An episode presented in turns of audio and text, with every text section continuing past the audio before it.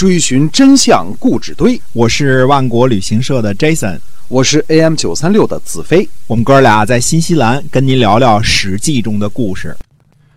各位亲爱的听友们，大家好，欢迎回到我们的节目中啊，《史记》中的故事，我们来跟您聊一聊那些个历史上发生过的事情。那么是由新西兰万国旅行社的 Jason 为您讲的。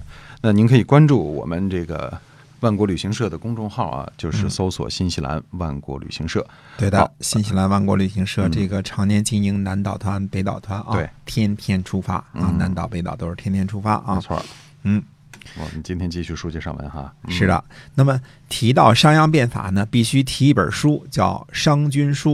嗯，嗯首先声明啊，《商君书》里边的部分内容肯定是后人编纂的，嗯。呃，所以至少《商君书》当中的相当一部分，呃，都叫伪书，嗯。呃，就是假借商鞅的名字，但是实际上呢，呃，并不是出自商鞅之手。之所以很武断的这样说呢，因为后来的有些篇章啊，记录了后世的故事啊，什么白起啊，什么之类的，这个这不符合时间上的逻辑啊。嗯那么这儿呢，也和大家提个醒儿：时间逻辑是判断某书是否是伪书的最主要的一个手段，因为后人不可能知道，呃，前人不可能知道后人的事情嘛，对吧？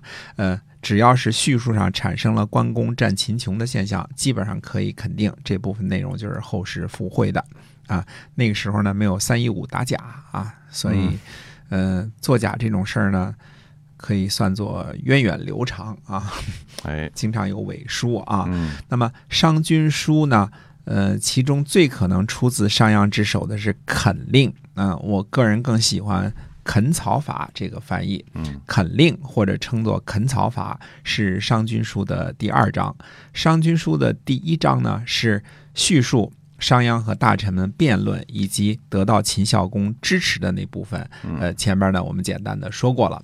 但是第二章呢，垦草法则是具体记述了很多具体的内容。呃，古人呢写东西没有一定的格式和陈规，所以文体呢是相当自由的。嗯今天看起来呢，垦草法并不是冷冰冰的法律文字啊，也不讲求逻辑和严谨，而且是加叙加意的。夹杂着很多议论和说理，但是无疑呢，这一部分呢是最能够体现商鞅思想的这一部分。我们说呢，商鞅是个有大本事的人，他不但文字水平高，看事情犀利，而且呢能够融会贯通，讲求实用。商鞅呢，绝对不是一个只会舞文弄墨的这个书呆子而已了。我们接着呢，就来欣赏一下啊，这个垦草法的这部分的内容。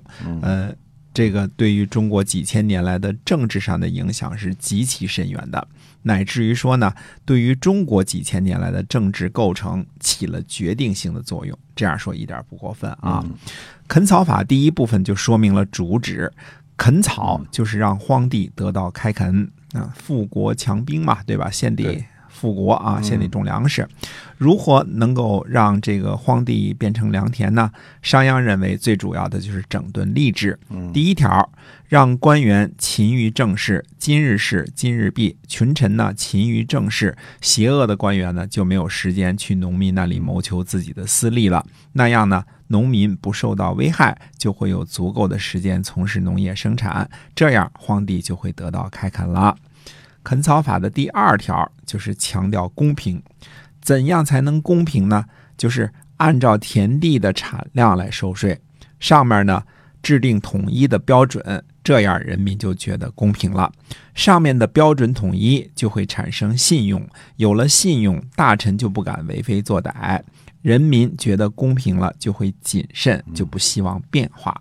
上面讲信用，呃，这个，呃，官吏呢不为非作歹，人民谨慎而没有变化，下边呢就不会非难官吏。这样呢，上边讲信用，中间的管理阶层呢，这个官吏们不觉得痛苦，这样壮劳力就会集中精力去从事农业，年轻人呢也会跟着学去从事农业，一代一代的年轻人都去务农，这样荒地就肯定可以得到开垦了。嗯按道理讲啊，按照逻辑啊，下边我们一般就该说了，怎么样鼓鼓励农业生产呢？是给奖金呢，还是包产到户啊？对吧？哎你有有个折呀，嗯都不是。那么来看看商鞅的这个绝招啊。商鞅接着说呢，怎样能够实现他在秦国全民务农的这个政令呢？他笔锋一转，开始讲呢，不让人们做什么。嗯啊，第三条啊，垦草法的第三条说呢，不用其他的权利任命爵禄和官位，这样人民就不会重视学问，也不会轻贱农业生产。人民不看重学问，就会愚笨，愚笨就不会多和外边交往，不和外边交往，国家就不会产生问题。这样，人民就会勉励于农业而不偷懒儿，这样荒地就得到开垦啦。啊，这是注意啊，这是愚民政策的老祖宗啊，让人民民智不开，除了种地之外呢，没有别的念想，这样都努力务农，荒地就得到开垦了。嗯嗯，第四条啊，紧接着商鞅的大棒呢挥向了贵族阶层，有意思啊。嗯这是在春秋战国这个之后啊，这个战国早期的时候啊，那么。嗯，商鞅说什么呢？说这些士大夫啊，拿着丰厚的俸禄，吃着封地上的税，养活着众多的人口，应该呢按照人口的数量来征税和使用。哎这样呢，那些不干活的人就没有粮食吃，嗯没吃的就只能去种地，人们呢都去种地了，荒地一定能够得到开垦。嗯所以为什么说商鞅变法触动了很多既得利益者受到非难？因为他一开始就触动了贵族的利益。嗯这些世袭的士大夫啊，都是靠着血脉传承受人供养的。现在呢，按照人口分配口粮，士大夫家里的杂役、仆妇、什么驾马车的厨役这些都没口粮了，那这些人只能去种地，对吧？？对，哎，听到这儿，大家明白了，商鞅鼓励农业生产呢，不是要提高农产品的收购价格，而是要把原来已经脱离农业生产的人呢，再赶回田里去嗯啊。那么，商鞅没有回避问题，先啃了最难啃的一块硬骨头，就是贵族老爷们对。你们不是养活着一堆非农人员嘛，对吧？嗯先把你们赶回农田，那、用什么？用口粮掐你的脖子。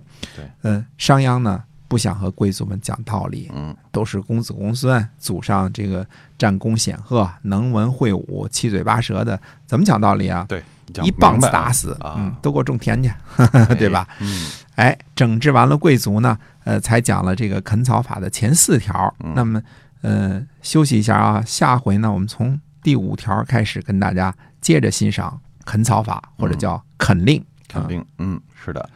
今天我们关于商鞅的看操法呢，先跟大家就讲到这儿了。感谢您的收听，是由新西兰万国旅行社的 Jason 为您讲的。我们下期节目再会。再会。